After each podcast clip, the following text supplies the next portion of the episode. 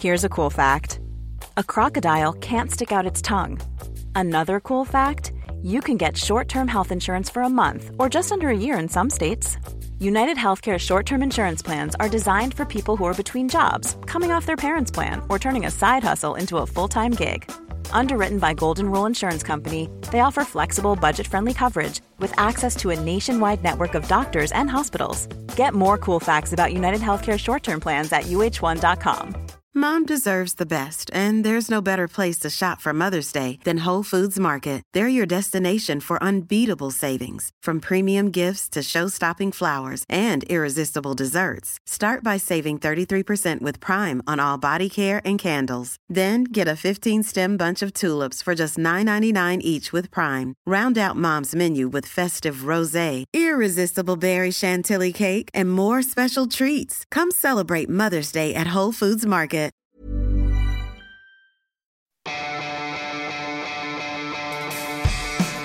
Universo Premier, tu programa de cabecera de la Premier League. Hoy, con Álvaro Romeo y José Miguel Pinochet. Hola, ¿qué tal? Bienvenidos a Universo Premier. Se finí la era Mourinho en el Manchester United. El martes por la mañana su destitución removía los cimientos de todas las redacciones. Seguro que pillaba a muchas reacciones también con el pie cambiado, porque nada hacía prever que el portugués fuese a ser destituido ahora. No estaban acompañando los resultados, había perdido con el Liverpool, pero parecía que iba a tener un poco la desgracia, como se dice en la universidad, en las convocatorias de exámenes, y que podría aguantar hasta ese partido, esa eliminatoria de Liga de Campeones contra el Paris Saint Germain. Bueno, pues no va a ser así. Sabíamos que no iba a aguantar tanto como Alex Ferguson, por mucho que en su día se hablase de que querían instaurar un eh, tiempo de Mourinho, una era José Mourinho, pero sabíamos todos que eso era algo vaporoso, materia especulativa, porque el portugués no suele aguantar demasiado en los equipos. Así que se va José Mourinho, termina su tercer ciclo en la Premier League y la pregunta es si alguna vez volverá, teniendo en cuenta todas las puertas que se ha ido cerrando en estos últimos años. Bueno, pues esto lo hablaremos hoy en Universo Premier, además del resto de partidos de la jornada 17 y la jornada 18, que empieza dentro de muy poquito, el viernes, con ese partido entre el Liverpool y el Wolverhampton. Se abren, por lo tanto, las puertas a cuatro jornadas de fútbol en cuestión de 12-13 días. Reciban un cordial saludo de Álvaro Romeo y prepárense, porque este Universo Premier promete, amigos. Arrancamos para el Liverpool, 3 a 1 frente al Manchester United. Shakiri en la segunda parte ha marcado la diferencia con un doblete para dar un triunfo al Liverpool que le pone líder de nuevo y deja al Manchester United a kilómetros de puestos de Liga de Campeones. Hacía 28 años que el United no arrancaba tan mal una temporada como esta. Big breaking news from the Premier League. Manchester United have announced that manager Jose Mourinho has left the club with immediate effect. El triunfo de los Santos. Southampton 3, Arsenal 2. Arsenal que por fin pierde, no lo hacía desde la segunda jornada y el Southampton que por fin gana, no lo hacía desde la cuarta. Va a entrar uh, Kevin De Bruyne, va a reaparecer el belga. El lunes se hace el sorteo de, de la Champions, de octavo de final. Manchester United, Paris Saint-Germain, another big, big match. La Carabao Cup se enfrentarán el Arsenal al Tottenham, el Chelsea al Tottenham reached the Carabao Cup semi-finals with their first win at Arsenal in eight years. Victory courtesy of goals from Son in the first half and Deli Ali in the second.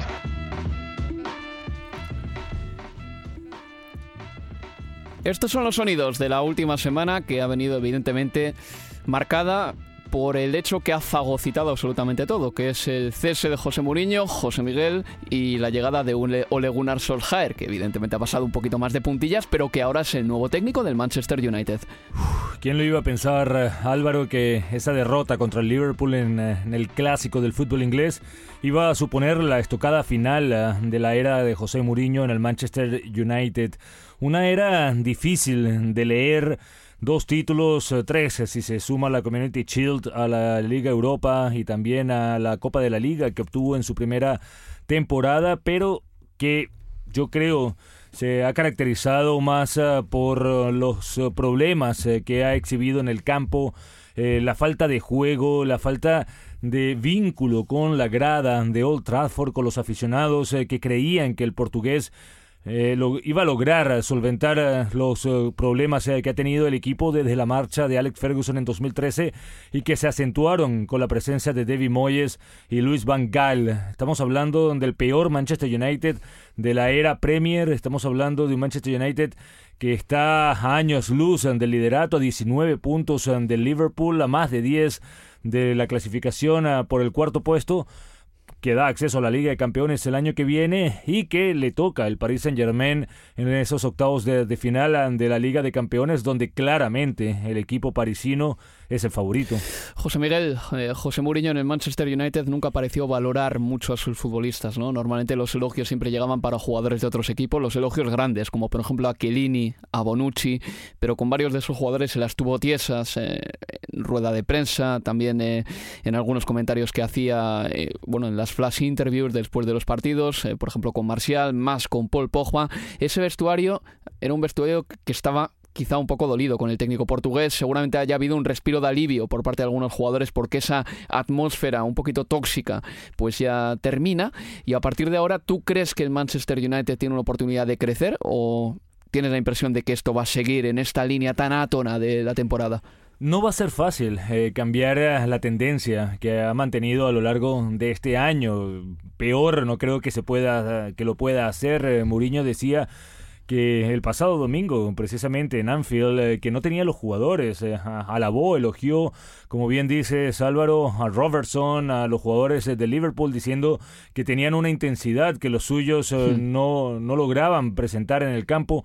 Me pregunto si es error de él, si fue falta de entrenamiento, si fue falta de dirección o simplemente que decidió mm, tirar la toalla desde antes del comienzo de la temporada, porque ya lo venimos diciendo a lo largo de eh, este año de Universo Premier, de, de esas eh, quejas eh, continuas de José Mourinho por la falta de refuerzos, por los jugadores que tiene, pero es que el problema no es de José Mourinho solamente. Yo creo que el técnico portugués, por supuesto, tiene una gran responsabilidad en la forma de plantear los partidos defensivamente, siempre asustados eh, del rival para tratar de, sacar petróleo de una jugada aislada sino yo creo que ya se trata de un problema más estructural del equipo de Old Trafford.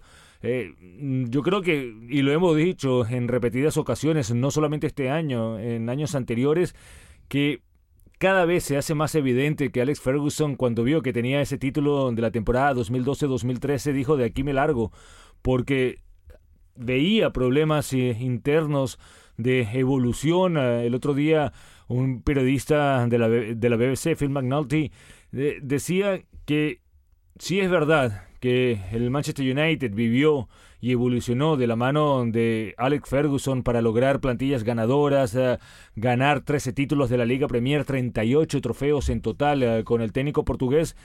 No se modernizó, sí, no se modernizó eh, internamente, se, se mantuvo fiel a un caudillo que tenía las riendas de todo el equipo, de todo el club, y una vez que él se fue, no supo cómo reaccionar ante esa ausencia de un hombre tan influyente como fue Alex Ferguson. Ed Woodgard también eh, vino a, sustituir a David Gill, que fue otra pieza importante en la era Ferguson eh, de gloriosa del Manchester United. Y a partir de ahí, estamos hablando de que el pasado domingo, de los 14 jugadores que hubo en el campo, solamente dos vinieron de la cantera del Manchester United, de una cantera que se vanaglorió de aquella famosa generación del, del 92 que le dio tantos títulos. Solamente dos, eh, Lingard y Rashford. Y estamos hablando que de los otros jugadores, de los otros 12 jugadores, fueron traídos por cuatro técnicos diferentes. Sí, bueno, pero eso puede pasar en los clubes, es algo que puede suceder. Pero al capricho de cada uno de los técnicos. Eh, tú necesitas tener un plan, necesitas tener una idea. Eh, el Manchester City tiene una forma de jugar, eh, el, Liverpool de Jurgen Klopp tiene una forma de jugar. Tú traes eh, a los jugadores que se acoplan a esa idea que tú crees te va a servir como club. En el Barcelona siempre se mantiene una idea de toque, una idea de posesión, una idea de tiquitaca.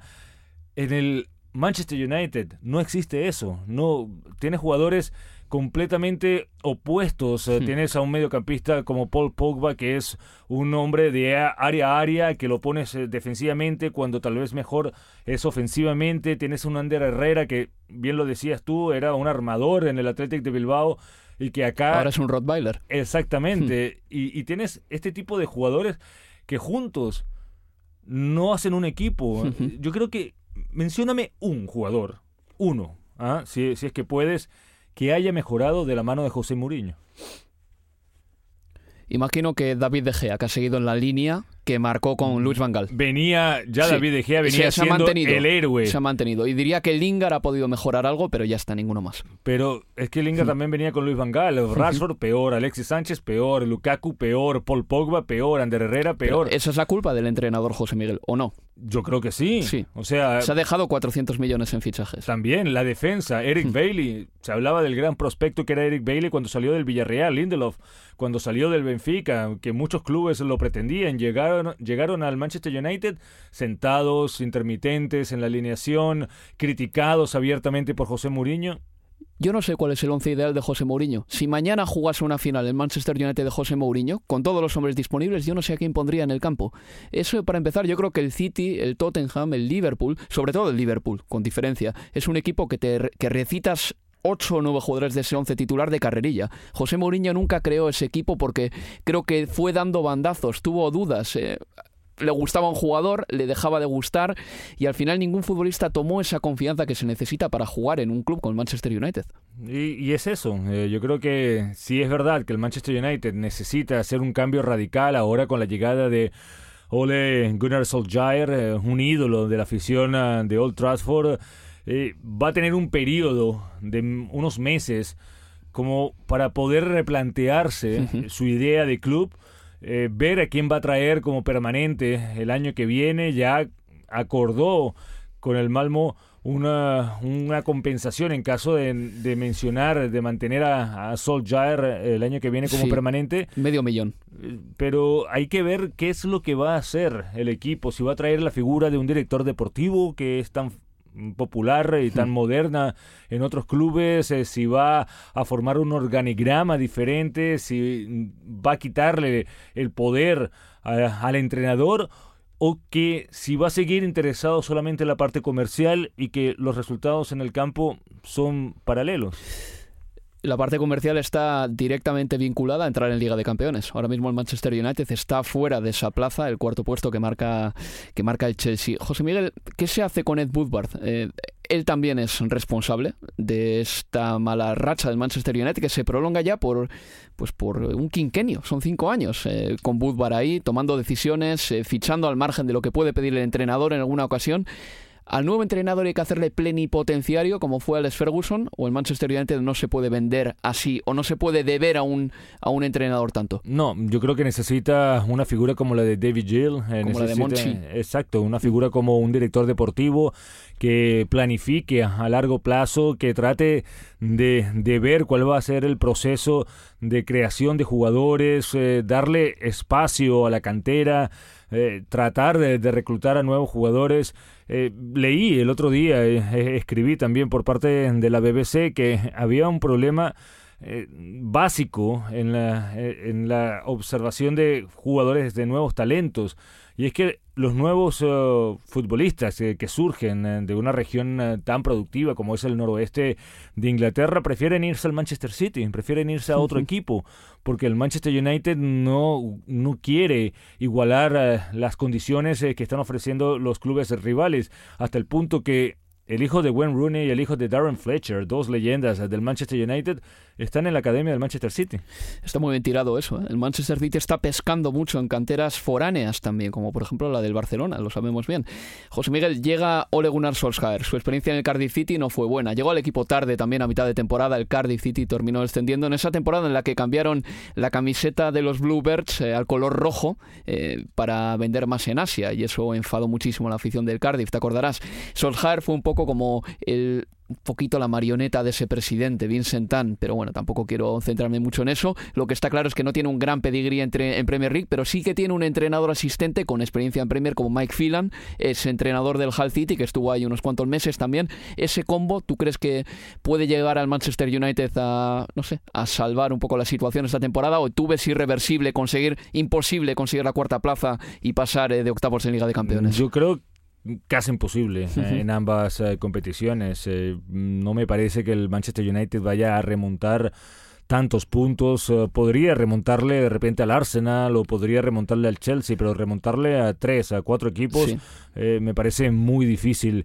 Y con respecto a la Liga de Campeones, por supuesto, falta un mundo. De aquí a febrero pueden haber lesiones eh, tanto del Paris Saint Germain como del Manchester United. El Manchester United sigue teniendo grandes figuras. Eh, Romelo Lukaku no se va a olvidar eh, de marcar goles. Va a recuperar a Alexis Sánchez también. Y yo creo que por lo menos va a tener un nuevo aire y sin tantas críticas atrás. Yo creo que estos jugadores van a responder mejor. Pregunta rápida, José Miguel. ¿Qué puertas le quedan abiertas a José Mourinho aquí en Inglaterra? En Inglaterra me parece que ninguna. No creo que haya un otro equipo que pueda querer tener o contar con José Mourinho, especialmente cuando él dice que no quiere entrenar a equipos de segunda categoría. Han sido dos años y cuatro meses de José Mourinho en esta su tercera etapa en Premier League, que, que ha terminado con tres títulos, ninguno de los grandes, pero por lo menos la primera temporada sí que fue un poquito prometedora, la segunda algo mejor, concluyó segundo, pero el Manchester United ahora mismo está a 11 puntos de la cuarta plaza y a 19 de la cabeza. José Mourinho ha dejado, bueno, pues una factura de 575.000 libras en el Hotel Lowry, seguro que al hotel le viene muy bien José Miguel para eh, una serie de reformas y ahora mismo el Manchester United se quedará con, eh, bueno, pues eh, ese combo formado por Ole Gunnar Solskjaer y Mike Phelan de aquí hasta final de temporada. Ya veremos quién es el entrenador del próximo año en el Manchester United porque se habla de Pochettino. Vamos a hacer una pausa y seguimos con más Universo Premier.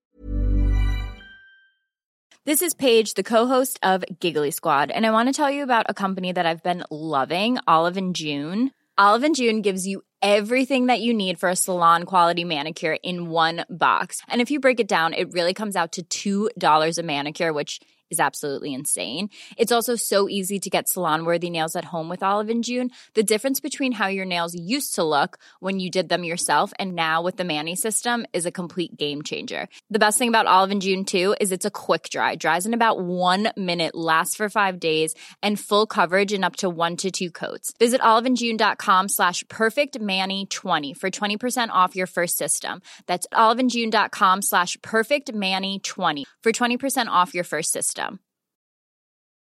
There's never been a faster or easier way to start your weight loss journey than with PlushCare. PlushCare accepts most insurance plans and gives you online access to board-certified physicians who can prescribe FDA-approved weight loss medications like Wigovi and Zepbound for those who qualify.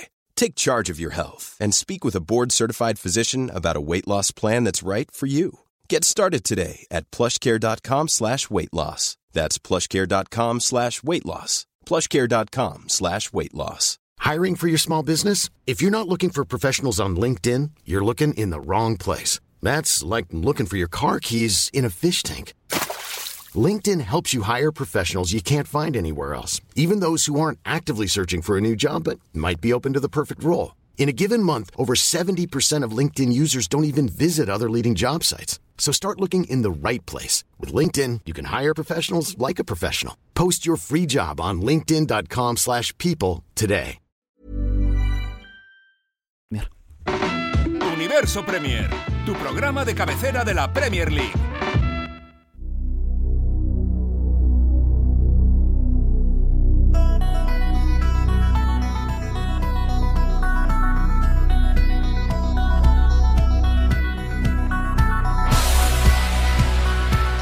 En Universo Premier.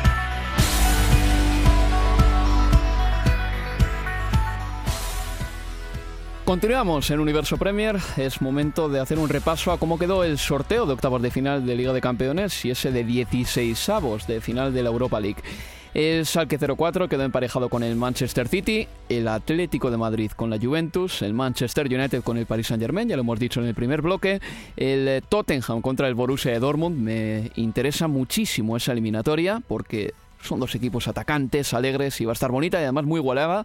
El Olympique de Lyon contra el Fútbol Club Barcelona, la Roma con el Oporto, el Ajax con el Real Madrid y el Liverpool contra el Bayern de Múnich. La ida se jugará la semana del 12 y 13 de febrero o del 19 y 20 y la vuelta el 5 y 6 de marzo y el 12 y 13 de marzo. Y en Europa League el eh, Arsenal ha quedado emparejado con el Bate Borisov. El Arsenal jugará el primer partido fuera de casa, el segundo en el Emirates para zanjar la eliminatoria y el Malmo contra el Chelsea. El equipo sueco se enfrentará a los de Mauricio Sarri. La ida será el día de San Valentín, 14 de febrero, la vuelta el día 21. José Miguel, en la cuenta de Twitter, arroba Estadio Premier, poníamos una encuesta. ¿Quién de los ingleses lo tiene más difícil en Liga de Campeones? Evidentemente, el Manchester United se ha llevado la palma, se ha llevado casi todos los votos, más de la mayoría. 56% dice que el Manchester United, 28% que el Liverpool, 12% que Tottenham y 4% Manchester City. Imagino que tu opinión no irá muy desencaminada. No, eh, por, eh, por, los nombres, eh, por el momento actual. Claramente el Manchester United es al, que, al que le tocó eh, la papeleta más difícil contra el Paris Saint Germain. Sabemos que para el equipo parisino es la Champions League, es el gran objetivo de esta temporada. Tuchel, el entrenador alemán, eh, lo sabe, lo supo en su momento Unai Emery, lo supo Laurent Blanc, eh, todos despedidos por no haber conseguido la tan apreciada orejona. Eh, pero es interesante los otros tres duelos, el duelo de la Premier contra la Bundesliga, el Manchester City claramente es favorito frente al Schalke, pero los otros dos duelos me parecen que son 50-50, eh, muy muy parejos, tanto el Tottenham Borussia Dortmund como el Liverpool Bayern Múnich.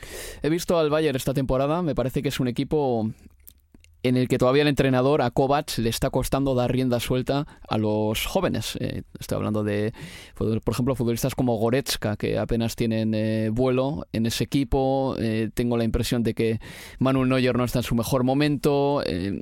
También eh, ha habido una serie de lesionados. Coman está volviendo, pero en general, cuando ves al Bayern, el equipo que tiene ahora te recuerda mucho al que tenía hace 3, 4 años. El Liverpool, en cambio, es todo vitalidad, incluso este año también, como demostró contra el Manchester United el otro día.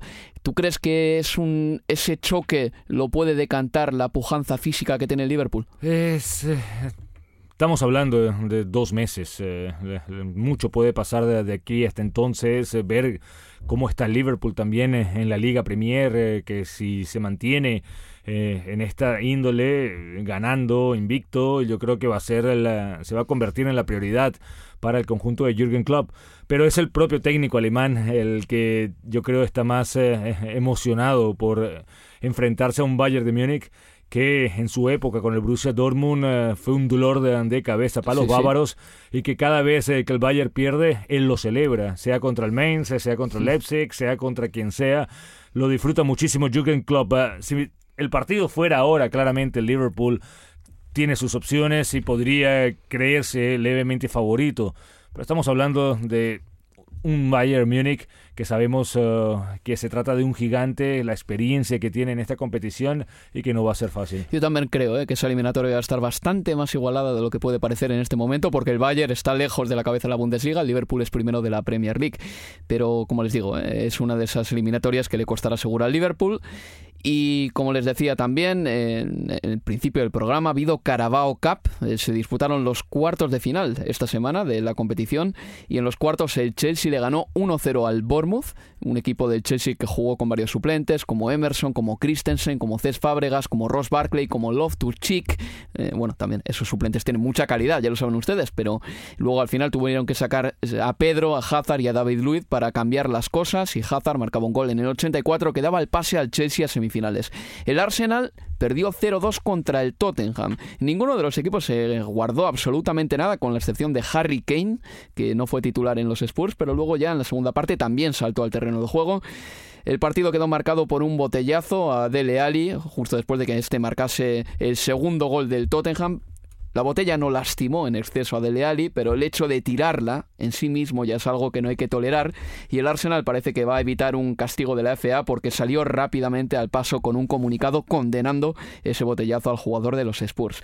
Luego, en la otra eliminatoria de cuartos, el Middlesbrough perdió 0-1 contra el Barton Albion, eh, marcó Jake Heskett, un gol que mete a este equipo de la tercera división en las semifinales de la Carabao Cup, y el Leicester empató a 1 con el Manchester City y el City ganó 3-1 en penaltis. Hay que reconocer que Kevin De Bruyne ya parece que está de vuelta, marcó un gol sensacional, eh, el partido terminó 1-1, como les digo, en penaltis vimos todo tipo de catástrofes, como un, penalti a Lopanenka de Sterling que se fue a las nubes, eh, una serie de penaltis mal lanzados por los jugadores del Leicester, pero el Manchester City pasa a semifinales.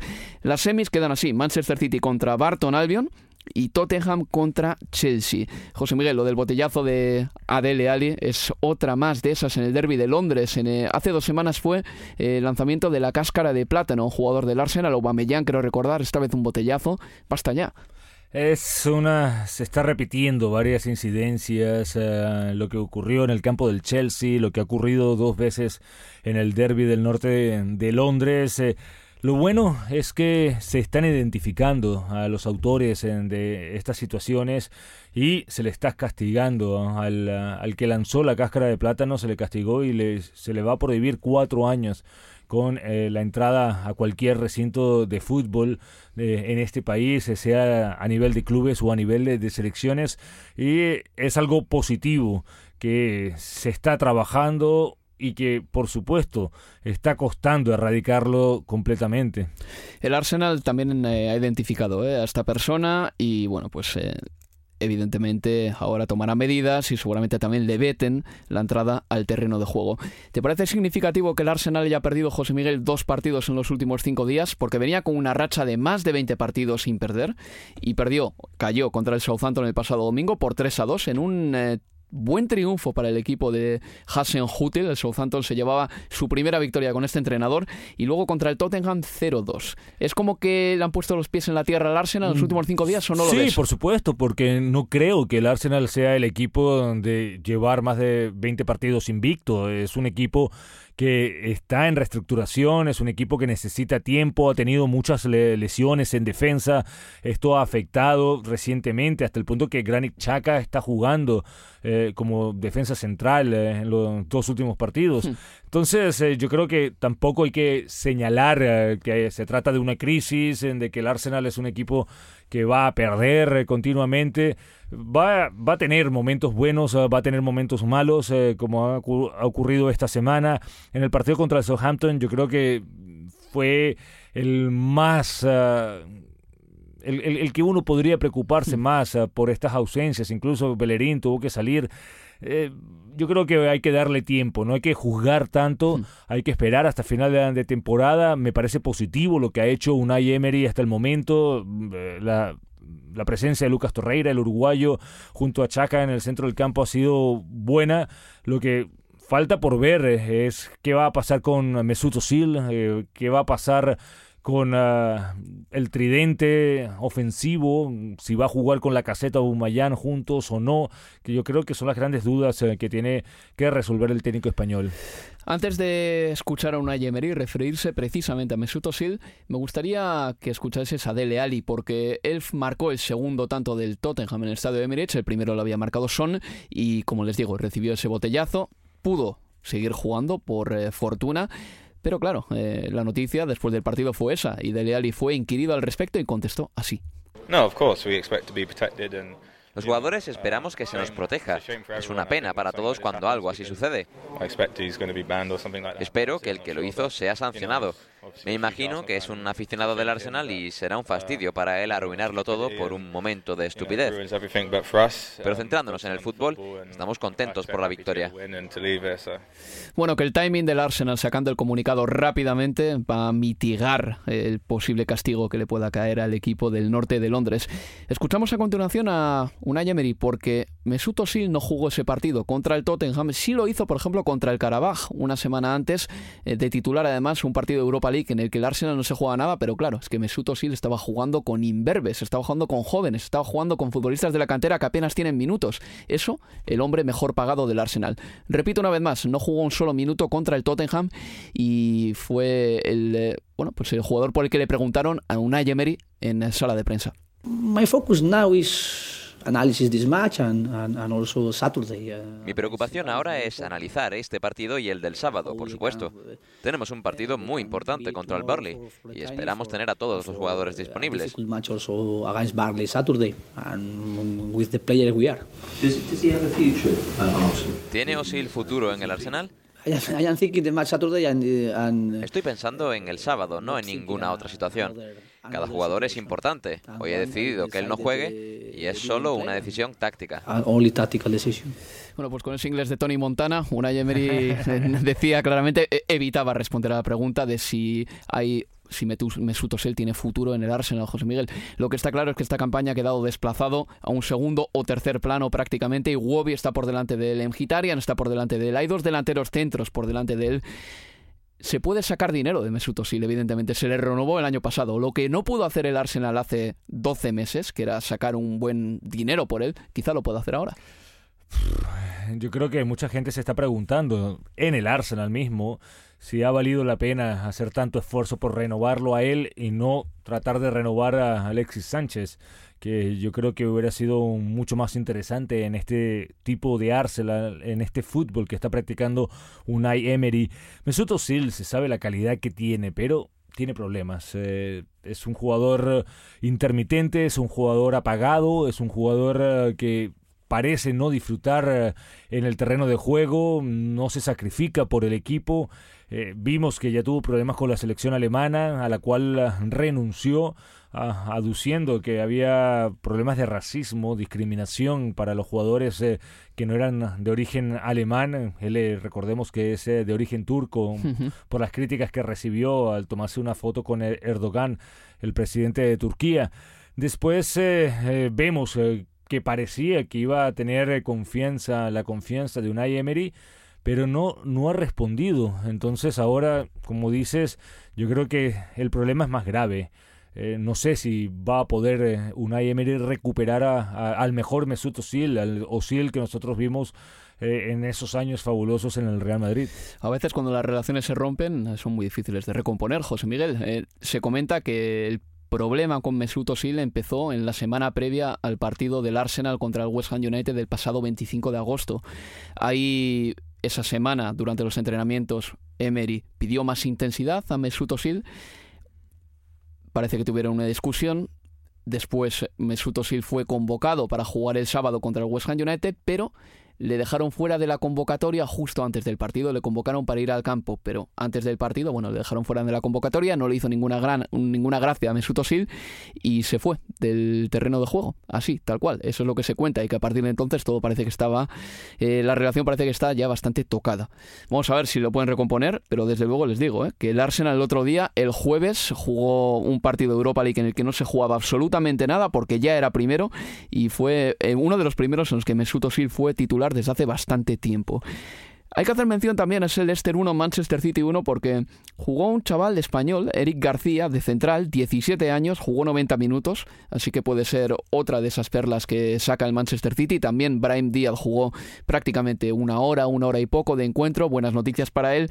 Y me alegró sobre todo la vuelta de Kevin De Bruyne, porque es uno de los mejores motores que tiene esta Premier League. No sé si has visto el gol de Kevin De Bruyne, José Miguel, pero el regate que hace Kevin De Bruyne a la hora de marcar el gol, cómo se habilita el balón para la pierna derecha, es algo que he intentado hacer yo mil veces en mis partidos y lo, he conseguido hacer solo una vez de un millón. Pero es dificilísimo hacer ese y regate. No te, y no te recuerdas cómo. No, no, eh, y, no hay por desgracia no hay ningún tipo de cámara que lo grabase. No, es eh, Kevin De Bruyne, se sabe, fue el eh, artífice del título que consiguió el Manchester City la temporada pasada, el título de los récords, de los 100 puntos. Eh, su recuperación va a ser clave. Hubo una pequeña discrepancia entre él y Pep Guardiola. Guardiola dijo que había llegado cansado del Mundial y que va a ser un, buen refuerzo para la segunda parte del campeonato por su frescura. Kevin De Bruyne rechazó que estuviera cansado, pero sí, en su cuerpo, claramente con dos lesiones, dijo basta y necesitó tener eh, bastante reposo. Ahora recuperarlo para la causa, se nota que el Manchester City sigue siendo el candidato principal al título de la Liga Premier, más allá de que esté en este momento en el segundo lugar a un punto de Liverpool. Y sin embargo, el Liverpool, como tú dices, José Miguel sigue siendo líder. ¿eh? Yo, para los que quieran ver el regate ese de Kevin De Bruyne, les, les invito a que vayan a YouTube y lo busquen en ese partido del Leicester 1-1 contra el Manchester City. El año pasado, en eh, semifinales de la Copa de la Liga, hizo un regate exactamente igual contra el Bristol City en un pase que le dio al Kun Agüero para que Agüero terminase marcando. Un regate marca de la casa de Kevin De Bruyne. En Premier, el Liverpool José Miguel es líder con 45 puntos, segundo es el Manchester City con 44, ambos ganaron la pasada semana. El Tottenham tercero con 39, aguanta bien ¿eh? el equipo de Pochettino, cuarto el Chelsea con 37, quinto el Arsenal con 34 y por abajo descenderían el Borley con 12 puntos, el Huddersfield Town con 10 y el Fulham con 9. Liverpool 3, Manchester United 1. Shakiri sacó finalmente ese látigo que tiene con los disparos potentes desde dentro del área para doblegar al Manchester United en el que fue el último partido de José Mourinho. Centrémonos en el Liverpool, José Miguel. Salió con una fuerza y sobre todo una vivacidad a ese partido que me recordó al Liverpool del año pasado. 36 en disparos a puerta, Eso es. 36 ocasiones de gol tuvo el Liverpool en todo el partido. Llevo 20 años en este país y, pocas veces he visto un dominio tan abrumador por parte del Liverpool sobre el Manchester United. Eh, de hecho, siempre ha sido el equipo de Old Trafford el que ha tenido un poco eh, la ventaja estadística contra sus uh, archirrivales eh, que quedan a 50 kilómetros eh, de distancia uno de otro. Tal vez aquella goleada del Liverpool con Fernando Torres eh, sobre Manchester United. En Old Trafford. En Old Trafford, un 3 a 0 de Luis Suárez y Steven Gerrard, que también fue en Old Trafford, pero pero incluso en esos dos partidos el Manchester United estuvo con posibilidades. Eh, en lo que vimos el pasado domingo, el Manchester United en ningún momento mm. se encontró con un gol por un error de, Allison eh, que sucede. Eh, los arqueros pueden cometer errores que al final no terminó siendo decisivo, pero es que el Manchester United estuvo desaparecido completamente del partido. Jamás achicó, jamás presionó. El Liverpool fue muy, muy superior. Dos nombres que tengo apuntados aquí en el cuaderno. Uno, Shakiri salió del banquillo. El Liverpool este año tiene un cuarto atacante. El año pasado dependía de los tres tenores para todo. El otro día, Mohamed Salah no estaba haciendo un gran partido. Sadio Mané marcó el primer tanto, pero fue sustituido. Y sale al campo Shakiri, un jugador que ha aprendido a ser suplente también, que era una de las dudas que nosotros teníamos. En el Stoke era seguramente el jugador de más calidad desde ahí arriba, pero tenía sus momentos de displicencia, de falta de concentración y esa actitud para un suplente es muy mala, porque el suplente tiene que salir y tener 20 minutos en los que tiene que estar al 100%. Shakiri está cumpliendo esta temporada mucho mejor de lo que yo me esperaba, José Miguel. Se siente importante, se siente querido por la afición eh, de Anfield, eh, que lo demuestra con sus contribuciones, eh, con sus goles, con sus asistencias. Y lo mejor que le da Shakiri al Liverpool de Jürgen Klopp es alternativa. Es un tipo de jugador diferente, es un tipo de jugador tal vez más creativo de lo que tiene Liverpool adelante. Es verdad, los tres tenores juegan muy bien a, la velocidad, pero ahora tiene un jugador que desde atrás puede lanzarlos. Y cambiar esa formación 4-3-3 eh, que es característica del Liverpool eh, de Jürgen Klopp de la temporada pasada que volvió a jugarla jugar de esa manera contra el Manchester United desde el inicio a jugar con un 4-2-3-1, donde hay un hombre más adelantado y hay tres jugadores que llegan desde desde atrás y eso es lo que puede beneficiar grandemente a Shakiri que tiene buen disparo desde distancia y que llega también con mucho peligro desde la segunda línea. Y el otro nombre, Fabiño jugó su mejor partido en Premier League con diferencia el otro día, por delante de la defensa, organizando en el puesto de Jordan Henderson y demostrando que ya está al ritmo de sus compañeros.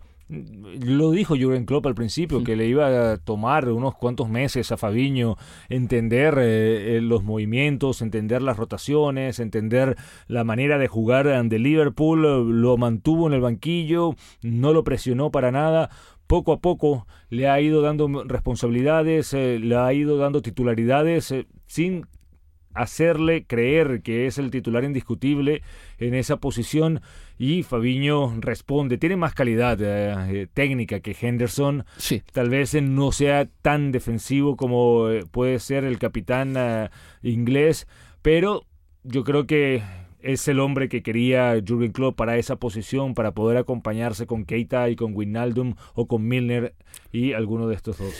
Un Fabiño cuya contribución al Mónaco de Leonardo Jardim seguramente quedase un poquito eclipsada por eh, bueno, la eh, pujanza de Kylian Mbappé, pero es un buen futbolista, ¿eh? es un buen futbolista. Tengo la impresión de que ese partido que hizo contra el Manchester United pues le ha hecho ganar muchos puntos de cara o a ojos de Jürgen Klopp. Una pausa y seguimos con Universo Premier.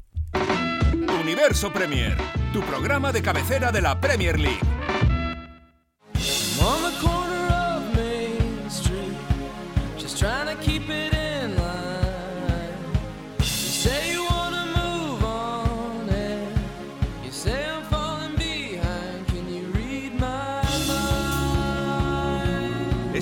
Universo Premier.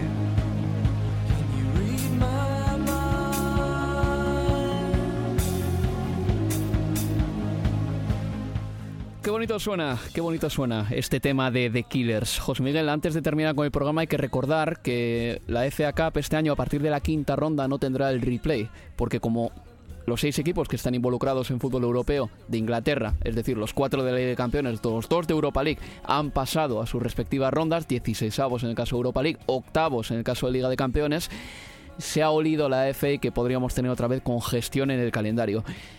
Evidentemente la FA Cup es una competición que tiene un formato romántico, un formato bonito, pero que iba a colisionar tarde o temprano y que ya llevaba colisionando tiempo con el eh, calendario actual que está sobrecargado de partidos. ¿Te parece que la decisión es correcta? Sí, me parece correcta en un sentido para poder eh, permitirle a los equipos no acumular eh, tantos partidos. recordemos que a veces en épocas de diciembre, de enero, también surge el riesgo de que puedan haber nevadas, cancelaciones, que se suspendan algunos encuentros.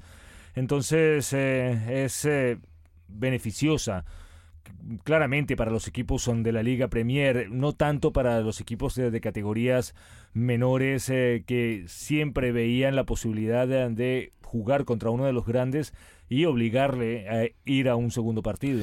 Da la impresión de que todo lo que está pasando últimamente tira más por primar competiciones importantes como la Liga de Campeones, la Europa League, en detrimento de otras competiciones domésticas, ¿no? Eh, da la impresión porque al fin y al cabo estamos viendo cómo incluso se habla ahora de que el fútbol de Liga de Campeones dentro de poco se podría jugar el fin de semana, desplazando a competiciones domésticas inglesas, españolas, italianas, alemanas, a jugar entre semana. Es eh, preocupante. Eh, ya vimos eh, la final de una Copa Libertadores en Madrid, vimos la final de una Supercopa de España en Marruecos, hemos visto la final de una Supercopa italiana en China.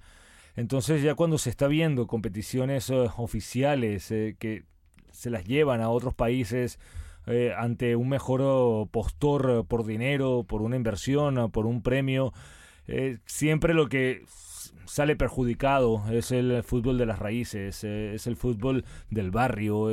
vemos como cualquier niño, la mayoría de los niños ahora, en muchos países de América Latina, ya ni siquiera le van a un equipo nacional, eh, sino que su, su equipo primero. del Madrid, exacto, o del Manchester United. Exactamente. Entonces, eh, ya eso preocupa, porque no van al Barnet, eh, que es el equipo de mi barrio, sino que lo único que les interesa es ir al Arsenal o al Tottenham. Una cosa que sí se hace ya muy notoria es que la diferencia de el botín económico que te da la Liga de Campeones en comparación con el que te da la FA Cup, o sea, no, no tiene nada que ver, no tiene nada que ver. Hace mucho tiempo que los equipos eh, que están ciertos años en Premier League, que cumplen un ciclo de 5 o 6 años, esos equipos se enriquecen, esos equipos fichan jugadores muy buenos, los equipos que están en Europa ya ni te cuento, y cada vez es más difícil ver a un equipo de segunda o tercera división llegar a la última instancia, a la final de la FA Cup o de la Copa de la Liga. Yo el último que recuerdo es el Bradford City en el año 2013, ¿te acordarás que le ganó el Swansea? Que fue otro pequeño milagro. Pero le ganó el Swansea por goleada. Sí, sí, pero que, llegase el Bradford ya fue increíble. pero ya, es que ya no va a pasar más, lo normal es que ya no pase, José Miguel, porque los seis de arriba se toman todo muy en serio, las copas incluso. Mm, pareciera que, no va a pasar. Igual también pareció hace dos años que el Leicester no iba a ganar una Liga Premier y lo hizo. Eh, no creo que vuelva a ocurrir tampoco, eh, pero estos eh, accidentes, si se quiere, de la historia están ahí para poder suceder. es el fútbol. En el fútbol, un equipo pequeño como el Wigan fue capaz de ganarle al Manchester City la temporada pasada. Sí, y la final de la FA Cup hace no tanto, José Miguel también, cuando el Wigan estaba en primera división. En fin, que la jornada 18 de Premier League empezará dentro de muy poquito, el viernes, con el Wolverhampton-Liverpool, que se jugará a las 8 de la tarde, hora de Inglaterra. El sábado tendremos partidazos como el Arsenal contra el Burnley a las 12 y media, el Chelsea contra el Leicester a las 3, el Manchester City contra el Crystal Palace también a las 3 de la tarde, a las 5 y media el Cardiff City contra el Manchester United y a las 4 el Everton, y perdón, el domingo a las 4 el Everton contra el Tottenham. Los oyentes de Universo Premier se irían insatisfechos si no les contásemos cómo llega la jornada 18 para el resto de equipos, quizá los más pequeños. Pues llega así. Vive la emoción del carrusel de sábado con todos estos partidos en juego. Bournemouth contra Brighton Hove Albion con Elías García. El Birmingham entra al maratón navideño urgido de triunfos, solo uno en los últimos siete partidos, el resto todo derrotas. Lo bueno para los Cherries es el probable regreso de Callum Wilson a la titularidad. El goleador del equipo viene de perderse la derrota ante Liverpool y de empezar en el banquillo la pasada jornada ante el Wolverhampton. A Chris Houghton no se le da muy bien este duelo de la costa sur. Busca su primera victoria ante el Birmingham como entrenador del Brighton. Tres derrotas y un empate son sus antecedentes. Los Eagles también necesitan ganar. Vienen de dos derrotas y coinciden con la ausencia del colombiano José Izquierdo, quien pudiera regresar esta jornada. Shane Duffy es baja por sanción. Newcastle contra Fulham con Gorka García. Salomón Rondón mide su racha goleadora ante la peor defensa del campeonato. El delantero venezolano lleva dos goles este mes de diciembre, dos tantos que han dado cuatro puntos al Newcastle, los últimos tres la pasada jornada ante el Huddersfield. En los visitantes, por su parte, el foco de atención se lo lleva otro delantero, la vuelta de Mitrovic a la que fue su casa. El serbio lleva 7 dianas en lo que va de campeonato con el Fulham, eso sí, solo uno desde septiembre. Jedlin es baja por sanción en las Urracas, al igual que Anguisa en los Cottagers. Quien sí podría reaparecer esta jornada es Ryan Sessenon, que se perdió la derrota ante el West Ham por molestias. West Ham United contra Watford con Carlos Bustamante. Una nueva prueba para medir el potencial de este West Ham United. Los Hammers se vienen superando con nota el periplo que les mide a rivales de la parte baja, cuatro victorias consecutivas. Ahora se enfrentan a un Watford al que han dado casa en la clasificación. Ambos tienen 24 puntos. Si la jornada pasada hacíamos mención al buen momento de Chicharito, Robert Snodgrass es otro de los que han dado un paso al frente ante la ausencia de Arnautovic.